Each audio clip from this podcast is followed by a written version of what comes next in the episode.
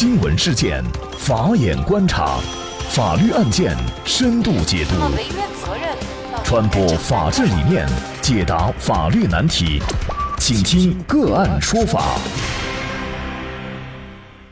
大家好，感谢收听个案说法，我是方红。今天呢，我们跟大家来关注男子入职两小时猝死，家属索赔一百四十万，而律师认为这并不太离谱。二零二零年十月，上海金山朱静某防护用品公司由于工期紧张，通过松江一个中介机构加急招聘了河南籍操作工李某。李某到完办好手续以后，就正式入职到岗。但是两个小时，李某突然晕倒在地，随即不省人事。事后啊，家属要求公司给予一次性补偿一百四十万。公司则认为呢，李某仅到岗两小时，仍在试工阶段，只能从人道主义角度给予适当的补偿。那么，刚工作两个小时就猝死，到底公司要不要承担赔偿责任？家属的一百四十万的索赔又？是否高的离谱？就这相关的法律问题，今天呢，我们就邀请北京市众在诚律师事务所高级合伙人、劳动纠纷专业律师马红雪和我们一起来聊一下。马律师您好。嗯，大家好。嗯，感谢马律师。这个案件啊，这个公司是觉得呢，劳动者是处于施工阶段，那么只能呢给予李某一些补偿。那么李某和公司之间到底是否是存在这个劳动关系，可能也是这个李某的家属能不能获得这个相关的主要赔偿的一个关键问题哈。到底这施工阶段它算不算是一个劳动关系？呃，您怎么看呢？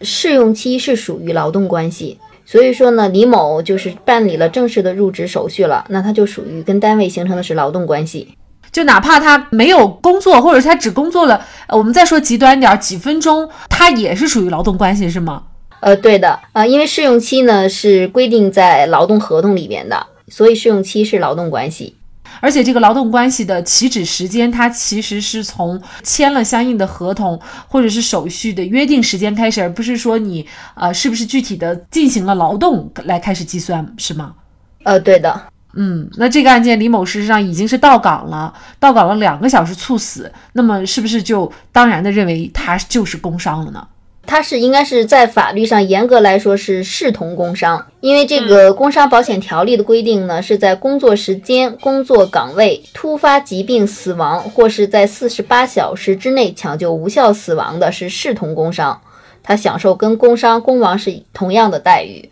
那如果是工伤的话，公司需要赔偿多少呢？因为本案当中，家属是要求公司一次性补偿一百四十万，好像这个数字我们感觉有一些高了啊。那按照法律来说，公司应该赔多少呢？正常，他的工亡呢是有三笔费用。第一笔费用呢是这个丧葬补助，是为六个月的这个统筹地区上年度职工月平均工资，这是一部分。第二部分的费用呢是供养亲属抚恤金，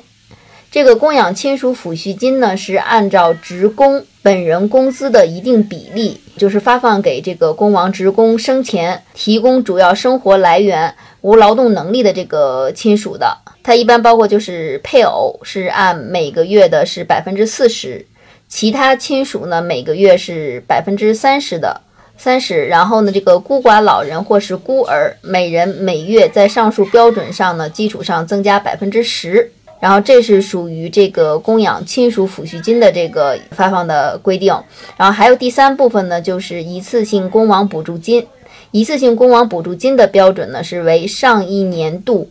全国城镇居民人均可支配收入的二十倍。因为这个案子呢，它是发生在二零二零年十月。所以它适用的标准应该是二零一九年的城镇居民人均可支配收入，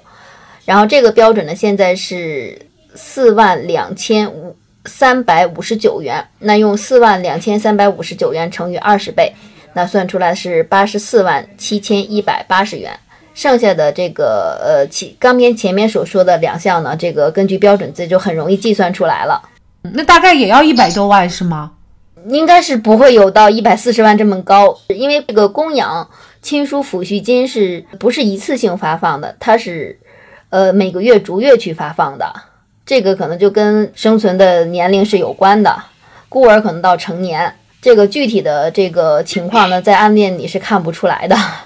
你主要是抚恤金这一块，现在是无法计算的。刚才您所算到的这个八十多万，也就是说，这个八十多万是应该是没有问题拿可以拿得到的，只是说后边呢再要加上多少，这个还不能够完全确定，是吗？对的，这个供养亲属抚恤金是逐月发放，不能是一次性来计算数额的。然后现在这个案子呢，咱们也没有看到李某所需要供养的亲属都有几个。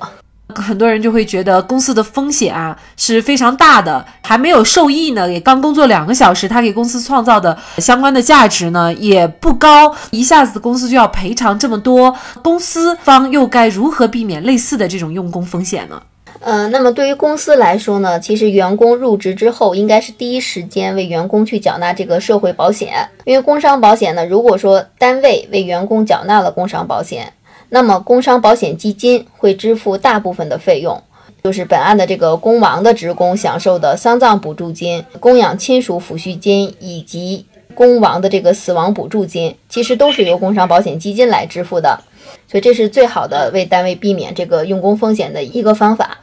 其实，工伤保险的费用，单位一个月承担的为一个人承担的这个费用也并不高，好像也就多的也就十来块钱，少的可能不到十块钱，是这样吗？呃，对这个工伤这部分费用不不会，就是保险这部分费用是不会很高的，因为在现现在国家咱们缴纳的保险都是五险是要一起交的。